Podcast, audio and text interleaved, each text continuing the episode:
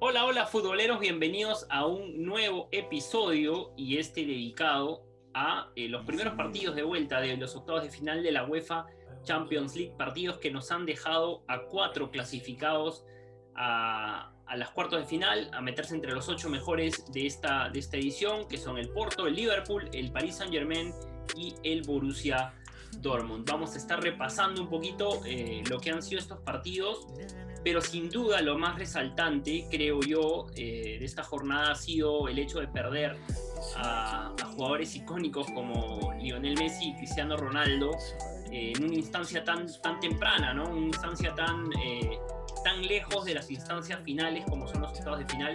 De hecho, hace 16 años que ni Messi ni Cristiano faltaban, o, mejor dicho, que por lo menos uno de ellos estaba eh, al menos en cuartos de final, ¿no? Eh, nos habíamos acostumbrado a tenerlos peleando instancias decisivas, lamentablemente eh, por circunstancias, sobre todo que tienen que ver con sus equipos, ¿no? No, no era el mejor momento de, la Juventus ni del Barcelona, obviamente ellos tampoco pueden cargar con el peso de, de todos sus equipos por más, por más buenos que sean, así que vamos a estar conversando un poquito de esto y eh, quería saludar a Rodrigo, a Richie y preguntarles también a ellos, voy a empezar por Richie, eh, vamos a, a, establecer una jerarquía de edad, Rodrigo, no, no es por nada más, nada más que eso, así que le voy a preguntar primero a Richie, ¿qué fue para ti lo más saltante eh, de esta jornada? Bienvenido.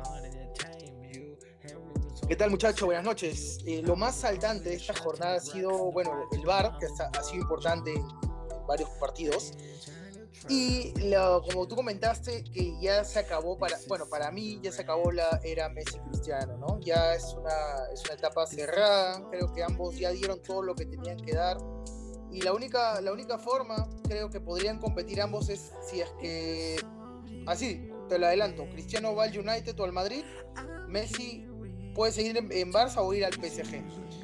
Cualquiera de esas dos cosas creo que los podría mantener en, el, en la élite. Cristiano su ciclo acabó en la Juve, Messi mmm, dejó mejor impresión hoy en el Barcelona, Messi, te digo. ¿eh? Ojo con eso, ojo más, con eso. Y, y, y, más que Messi, creo que el equipo eh, ha evolucionado de una manera eh, muy, muy interesante en, en, en, estas últimas semanas.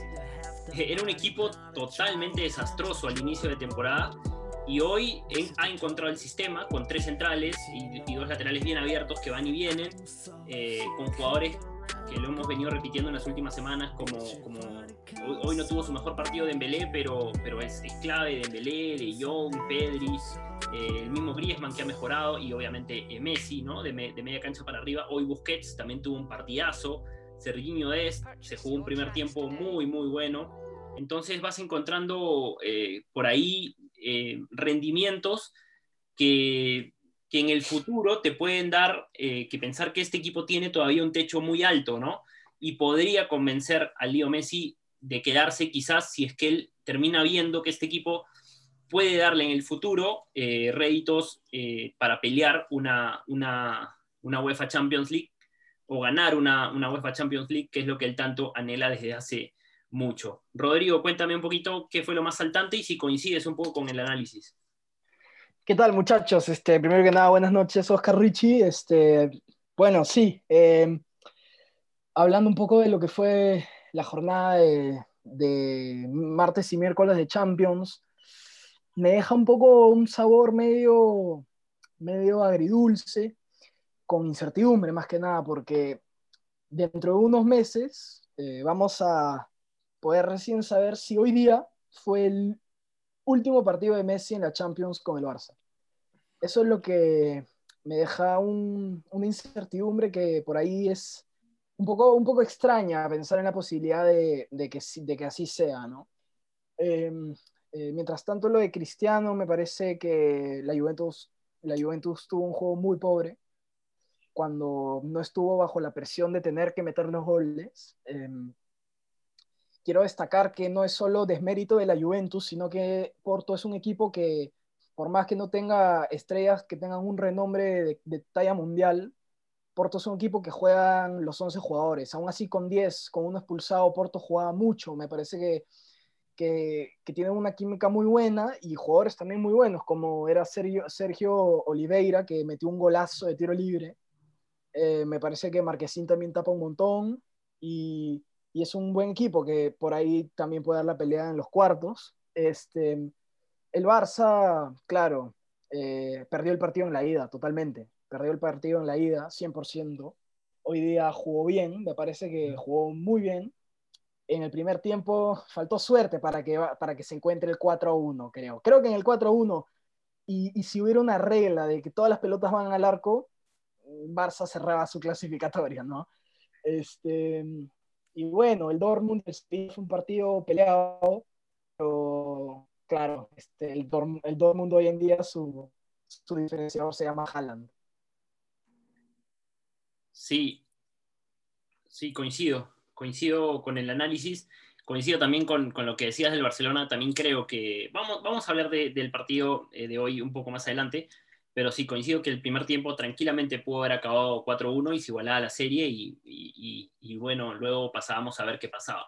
Pero eh, lo propusiste, Rodrigo, antes de empezar el programa, vamos a ir en orden cronológico, así que empecemos por lo que pasó eh, ayer con el partido entre Juventus y Porto, eliminación del equipo italiano.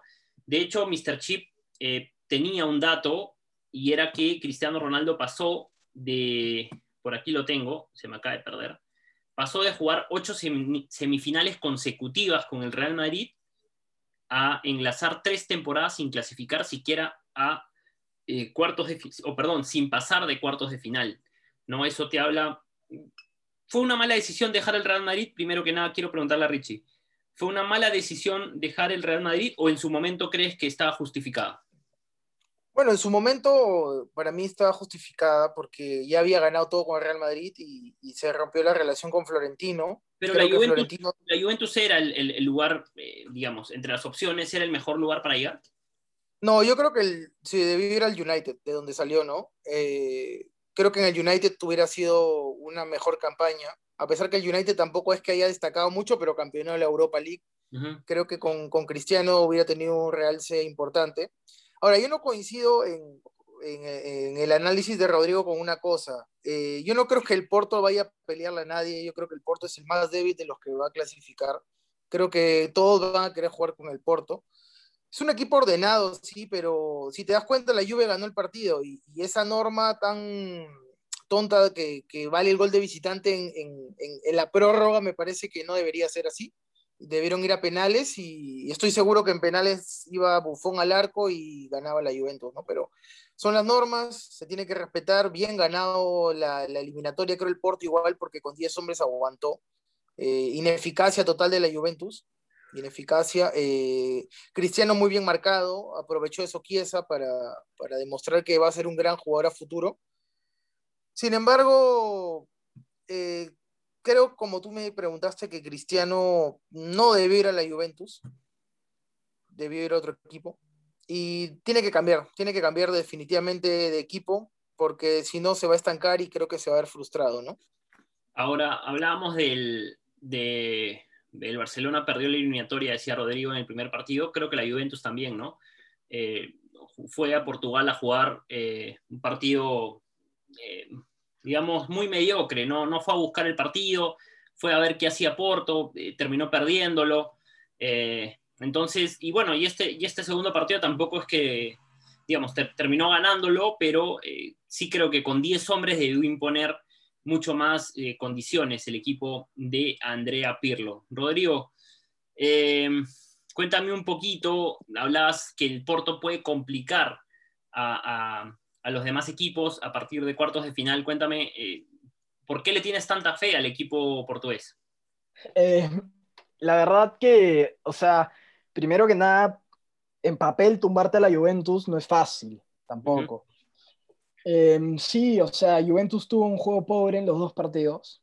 Eh, yo creo más en el, en, el, en el, primero que en el segundo. Creo que peor juego en el primero que en el segundo, pero es que Porto tiene un, un, un, orden para salir de su cancha, juegan al, al, al, al pase, al toque, eh, tienen este, un, un delantero, no me acuerdo muy bien su nombre ahora, pero es de Mali, el delantero, uno bien grande que también era, lo buscaba, intentaba, era muy bueno, y en, y en el medio campo el que movía el equipo era Oliveira, sí. y este, me pareció un jugador muy, muy bueno. también, este, probablemente no sea un favorito para pelear en los cuartos, pero al que le toque yo creo que no va a ser fácil. No creo que va a ser fácil. Y un equipo incómodo, ¿no? Porque presionaba a Juventus desde la salida, eh, hacía que, que, que Chesney se equivoque mucho, que eh, los centrales también se equivoquen, eh, terminan cometiéndoles un penal. me parece que fue, sí, Demiral que, que desentona también en esa defensa de la Juventus. ya lo habíamos hablado, creo, en un programa anterior. Sí. Malísimo, malísimo. De su, su bajo nivel del Englet, creo. es el mismo nivel. sí, eh, ya habíamos hablado de su bajo nivel, pero bueno, eh, ya quería cerrar con este, con este partido, simplemente decir que eh, sí, coincido con Rodrigo, yo sí creo que el Porto va a ser un equipo incómodo, no va a ser una perita en dulce para los demás equipos, porque como equipo es, es, muy sólido, sabe lo que quiere, sabe lo que juega, se adapta a distintas situaciones y creo que sí puede complicarle la vida a más de uno. Otro partido para, finalizar con, lo del Porto Juve, ese gol del Porto no se daba si ponía un hombre abajo. Creo que ahí también fue culpa de Pirlo o de Chesney de no poner a alguien abajo. ¿ah? Y, de, repente, y quizás de no conocer al, pateador, ¿no? Porque dijeron, no, no, va, no, no, va a patear al arco. Incluso, incluso Cristiano Ronaldo se termina volteando termina volteándose. Eh, es cierto que la pelota no, pasa por ahí por su culpa, porque igual sus compañeros saltaron y hubiera pasado por abajo, pero sí eh, fue muy notorio en redes, sobre todo eh, ver a Cristiano volteado, ¿no? Cuando, cuando normalmente tienes que mirar siempre a la pelota para, atacarla de alguna manera y para evitar que pase por la barrera, pero nadie pensaba que él iba a pegar al arco, terminó siendo un golazo y terminó siendo determinante para la clasificación del Porto. Un una serie que fue muy pareja, y que estuvo a punto de irse también a la largue fue el Borussia Dortmund eh, frente al Sevilla. Ganó el Dortmund 3 a 2 en España y lo ganaba tranquilo 2 a 0 en Dortmund y el Sevilla lo termina igualando y estuvo cerca de ganar también por el mismo marcador y alargar la serie eh, al menos 30 minutos más. ¿Es Haaland el mejor delantero eh, del momento?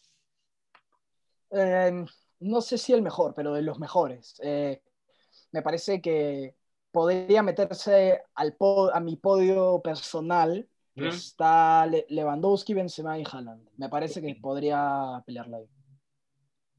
Para mí sí está dentro de lo, como dice Rodrigo, los tres, los tres que he mencionado, para mí también está Haaland. Creo que Haaland ahorita está siendo más desequilibrante que Benzema incluso, ¿no? Eh, pero Benzema es un delanterazo. Y, Lewandowski, bueno, en el Bayern tiene grandes habilitadores y es un buen delantero. Eh, sin embargo, la, serie del Sevilla, creo que ellos solos se eliminan también en el, partido de ida, ¿no? Ese 3 a 2 también creo que les costó mucho remontarlo. Eh, la verdad es que yo no le tenía mucha fe al Sevilla. Yo pensé que el Dortmund se lo llevaba por encima, incluso cuando iban 2 a 0 y ya parecía liquidado. Un equipo con mucho amor propio, eh, un Lucas Ocampo que, que, las peleó todas, el Nesiri clavó los dos goles. Eh, es un equipo compacto. No sabría decirte si es que el Sevilla de repente le hubiera ganado al Barcelona en la eliminatoria, tal vez este Sevilla vendría más motivado, ¿no? Pero bueno, es el fútbol. Creo que el Dortmund va a ser un rival durísimo. El Dortmund sí va a ser un rival durísimo por Haaland, ojo, porque la defensa del Dortmund es, es, deficiente, pero el Haaland creo que mete miedo a cualquiera. Sí, ha subido su nivel también Bellingham, eh, quien, quien ha venido jugando bien en el Dortmund. Eh, en la Bundesliga, también en la Champions, y, viene ahí ayudando al repunte del equipo. Pero quería centrarme también en el Sevilla, ¿no? En dos semanas lo perdió todo el Sevilla. Fue eliminado en la Copa del Rey. Eh, el Barcelona le ganó, no solo en la Copa del Rey, sino también en la Liga, y le quitó chances, creo yo, de pelear la Liga. Y ahora eliminaba la Champions, ¿no? Un equipo que venía muy bien, peleando en todos los frentes, y de repente en dos semanas se quedó sin nada, Rodrigo. Así es, en verdad sí, que lo veía a Lopetegui al final del partido y se quería matar, me dio pena, eh, porque sí, en verdad, desde cuando le ganó al Barça el Sevilla en la Copa del Rey pintaba para pelear, para pasar definitivamente la, a, la, final de la Copa del Rey y también, o sea, se le veía vida en la Champions, ¿no? Pero creo que, que el Dortmund es un equipo que después de tiempo ha sabido manejar, manejar bien situaciones y y Haaland, de verdad, es muy destacable todo lo que hace. Este, es un jugador con mucha personalidad a la hora de, tener la pelota, entrar, avanzar, patear al arco, me parece que es un jugador muy, muy bueno. Eh, ahora, hay una cosa que yo no termino de entender del partido del Dortmund con el Sevilla, es que Haaland mete un gol, lo revisan en el bar y cobran un penal. Ya. Yo no, no entiendo lo que pasó muy bien fue, qué pasó ahí. Lo que pasó fue que eh, hubo una falta a Haaland en el área, el árbitro no la cobra porque no la ve y es saque de arco para el Sevilla. El Sevilla saca, devuelve la pelota el, el Dortmund y mete el gol. Entonces, a la hora que, y en ese momento, a la hora que mete el gol el Dortmund, estaban revisando el penal de la jugada anterior. Entonces deciden que es penal, pero si tenían que cobrar el penal, tenían que anular el gol porque el gol había sido posterior al supuesto penal. Pero en ese caso no es como ventaja, como ley de la ventaja. Claro, deberían haberle dado el gol al, al Dortmund, ¿no? Sería- sería- pero- Tendrían que aplicar una ley de la ventaja aplicada al VAR, ¿no? Pero, claro, pero bueno, claro.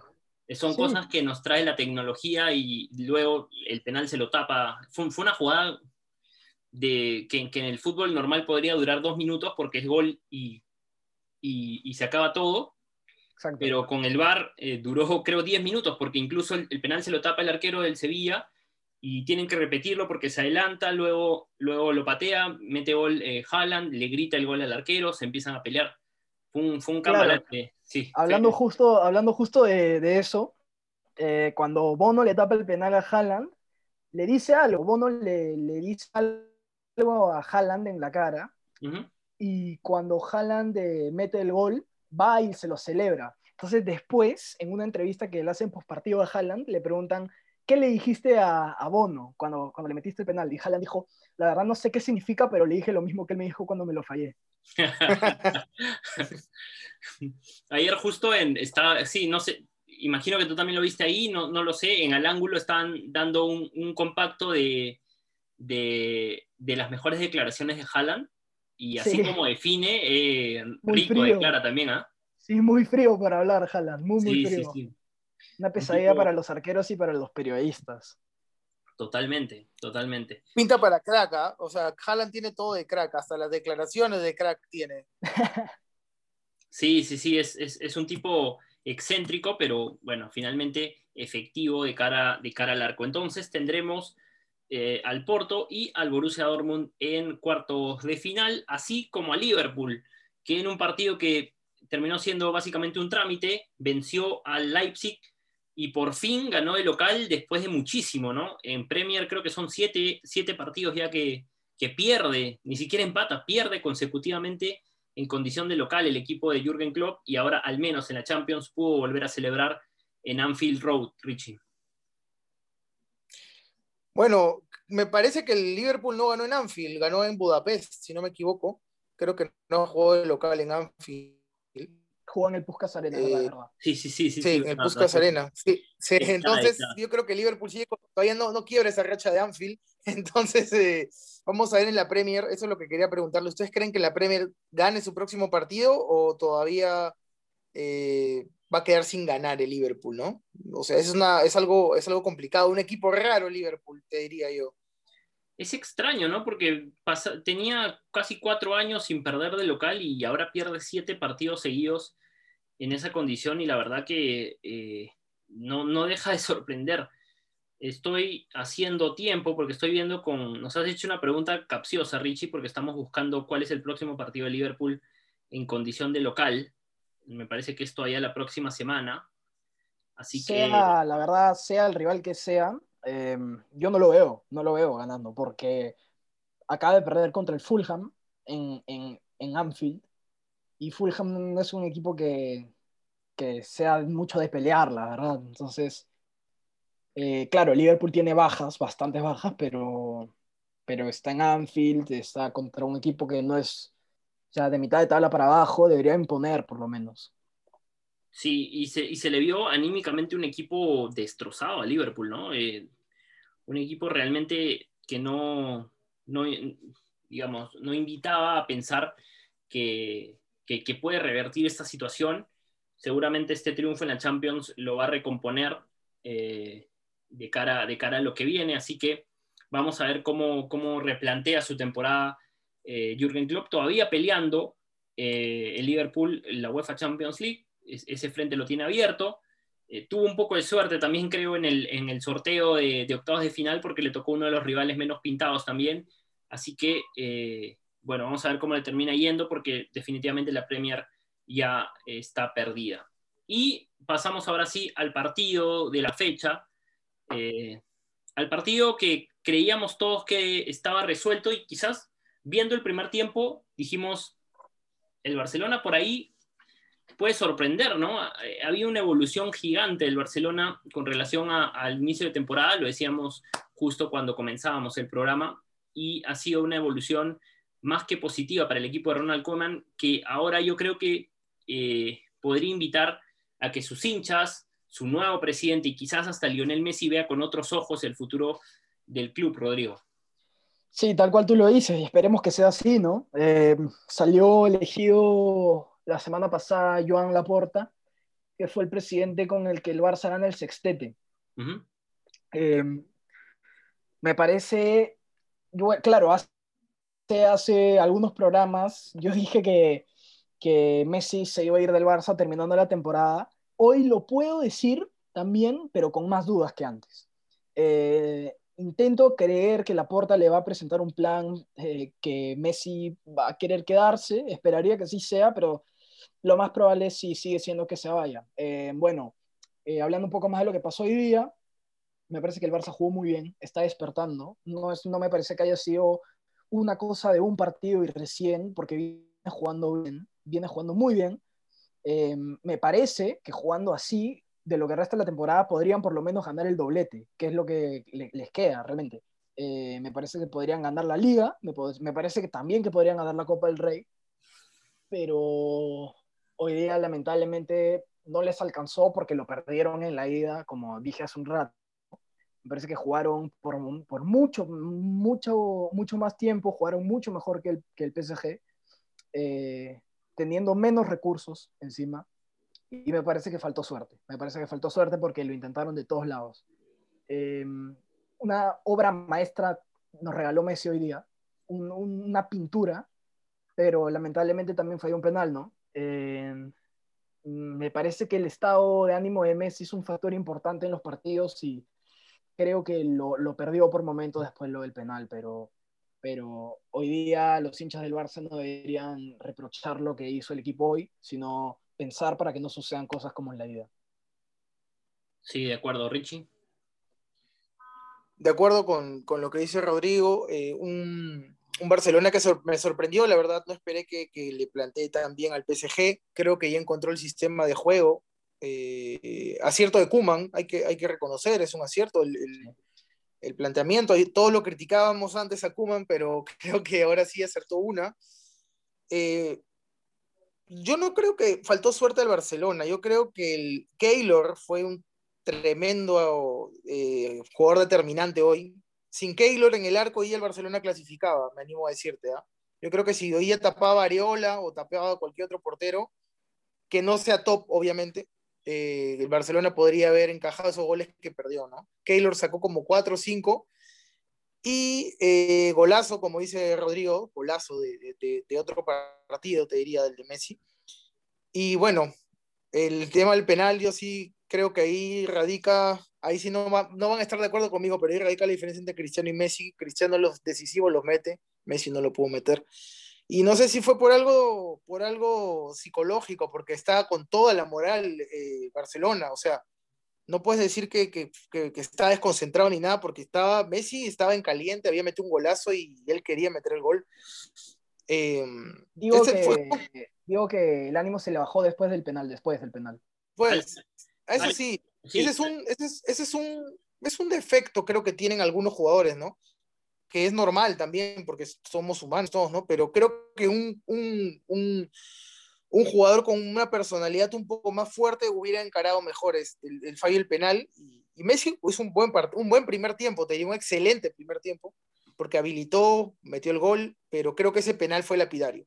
Ese penal creo que fue lapidario no solo para Messi, sino para el Barcelona. Un segundo tiempo, acierto de Pochettino, el cambio que hizo sacando a Kurzawa, porque ese es un tremendo acierto. Yo me acuerdo que lo comentaba en el partido, lo frenaron a, a, a Serginho Des por esa banda, Eh, entonces, también Pochettino tiene gran mérito. Y después ya metió a Danilo, metió a Di María, que no trascendió, y bueno, Mbappé metió el gol y aguantó. No, tampoco no tuvo un buen partido, no tuvo un buen partido Mbappé. Entonces, eliminatoria, creo que justa la clasificación del PSG, pero también pienso, pienso que el, eh, el PSG se relajó sabiendo que tenía cuatro, tres goles de ventaja. Eso también influyó definitivamente. Yo creo que eso fue un factor para que se tiren atrás y, bueno, al final justo clasificado PSG sigue siendo candidato, pero eh, deja dudas atrás, ¿no? Sí, lo dijo Koeman, eh, irse al descanso con el 2-1 hubiera sido, de hecho, una, una inyección anímica importante, eh, pero luego tuvo un palo de Serginho Dest, que en el primer tiempo se paseó por esa banda porque Mbappé obviamente no vuelve, Berratti estuvo más más posicionado en el medio junto a Paredes y Serginho Des tenía toda esa banda libre para él y a Cruzagua lo pasaba en velocidad, pero cuando quería. Entonces eh, eh, fue, fue un buen acierto, lo decía, lo decía Richie, el colocar a Diallo en el segundo tiempo, eh, tapó esa banda. Y luego sí, luego el partido, ya cuando empezó, empezó el PSG a presionar muy, a esperar mucho al Barça, es cierto, y en el segundo tiempo salió a presionar más arriba, salió a ganar metros, eh, entonces eso también influenció a que el Barcelona ya no llegara tanto, ya no tuviera tan cómodamente la pelota. Eh, de hecho, fue amplio dominador del, partido, pero ya no con tanta, con tanta eh, superioridad como en el primer tiempo. La posesión, la posición final simplemente fue 73% para el Barcelona contra 27% del París, Rich. Justo, justo te iba a comentar eso de la posesión y no solo eso. 21 remates del Barcelona contra 7 del PSG, o sea, el triple de veces. Sí, sí, sí, sí, sí, sí, Increíble, ¿no? Eh, ahora, yo sí creo que este Barcelona con, este planteamiento va a poder. Eh, yo te digo, creo que gana la, Copa del Rey. La Liga no creo, no sé si la alcance. Hoy, falta mucho, falta mucho hablando de la liga, hoy el, hoy el Atlético de Madrid completó sus partidos, le ganó al, Bilbao 2 a 1. Eh, ahora todos con el mismo puntaje, el Atlético de Madrid está eh, con seis puntos de ventaja sobre el segundo, que es justamente el, Barcelona, y eh, le lleva... 8 al Madrid. 8 puntos al Madrid, sí. Pero en el caso del Barcelona todavía le falta jugar frente a los dos, frente al Atlético y frente al Real Madrid. Frente al Real Eso es lo que Claro. Comenzando abril nomás. Eh, y en las últimas fechas frente al Atlético. Entonces, eh, van a ser dos partidos que van a determinar en gran parte si es que el Barcelona eh, va a poder ser campeón de liga. Yo creo que la Copa, si es que termina jugando o si es que mantiene este buen momento hasta la final de la Copa, yo creo que el Barcelona no va a tener problemas en ganarla. Pero ya les digo que si es que se hace un buen trabajo con esta base de jugadores, eh, yo, me gusta soñar, me gusta ser optimista, me gusta decirles que Messi puede quedarse en el Barcelona, puede ganar algo importante con este equipo y decirles que se quedan ustedes y abrir las puertas a, a, estos jugadores para una nueva época dorada del Barcelona. Yo creo que Pedri, Ricky Puig, y eh, Likes, eh, el mismo Dest, De Jong, hay tantos jugadores jóvenes y tan talentosos que, yo creo que... Ansu también. ¿Perdón? Ansu. No te olvides de Ansu. Ansu Fati, que, no está jugando, pero que la está rompiendo. El mismo Dembélé. Dembélé no, no, no es tan mayor tampoco. Eh, eh, y bueno, y, es, un si tú quisieras Dembélé, ¿no? Porque también a, veces tiene partidos en que pareciera que es un jugador displicente. Hoy tuvo tres al inicio del partido que, fácilmente metiendo dos, al Barcelona lo metía de cabeza en eliminatoria. Pero bueno, son, son cosas que quedaron en el pasado, lo cierto es que el Paris Saint Germain avanzó. ¿Algo, ¿Algún apunte para finalizar, Richie? De repente eh, hablar un poquito de los partidos que se vienen la otra semana. Eh, sí, sí, bueno, un dato interesante es que de los cuatro que han clasificado, todos son de diferentes países, un portugués, un francés, eh, después está un alemán y un, y un este, uh, inglés. La próxima fecha creo que lo más destacable va a ser el Chelsea Atlético y el Real Ojo que todavía no clasifica. Eh, está, está, entre comillas, fácil su clasificación, pero no, creo porque el Atalanta complica mucho. Las otras dos series sí están liquidadas, el Bayern y el, y el City, creo que no van a tener problemas.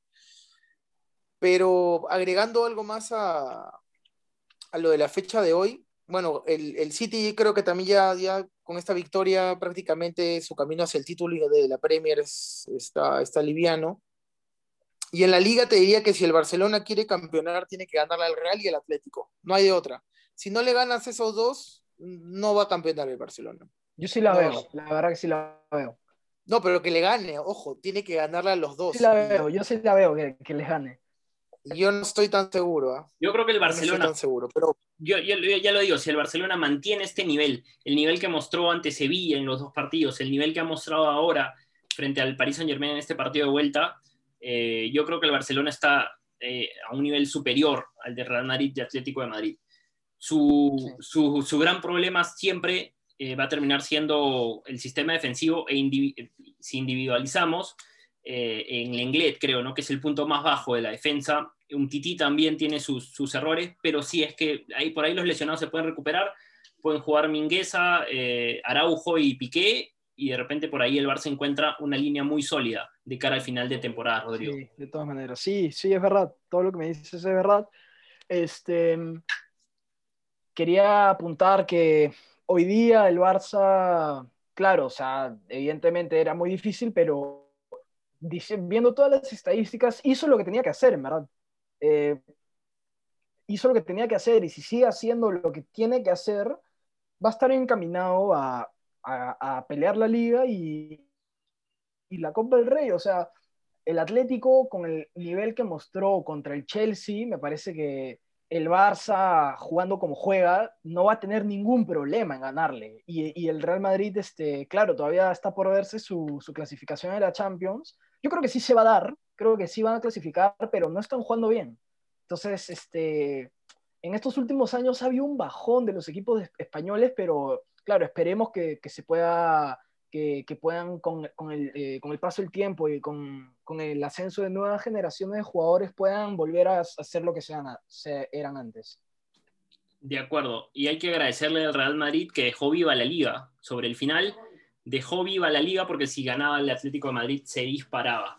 Así que vamos a ver qué pasa eh, en este fin de semana de fútbol, qué pasa la próxima semana de Champions. Eh, segura, seguramente revisen nuestras historias, revisen nuestro Instagram porque ahí vamos a estar poniendo nuestros pronósticos. Eh, no recuerdo ahorita lo que, lo que hemos dicho para esta fecha, así que no puedo decir si estuvimos acertados o no, o quién estuvo más acertado. lo, lo, único que sé es que yo fallé todas, es lo único que sé. Seguramente yo también no, no, no soy muy bueno para eso. Rich. Yo estuve, yo estuve cerca en, en dos, ¿ah? En la del PSG dije 2-1 PSG y la del Dortmund dije 3-1. Bueno, fue 2-2, ¿no? No, perdón, en la Juve 3-1 y fue 3-2. 3-2. 3-2. Bueno, pero ahí pueden eh, mirar nuestros, nuestros pronósticos, algún, algún contenido también que subimos. Y eh, recuerden seguirnos, eh, obviamente, en nuestra, en nuestra cuenta de Instagram y estar atentos siempre a nuestro podcast para nuevos episodios. Muchas gracias. Con nosotros será hasta la próxima semana.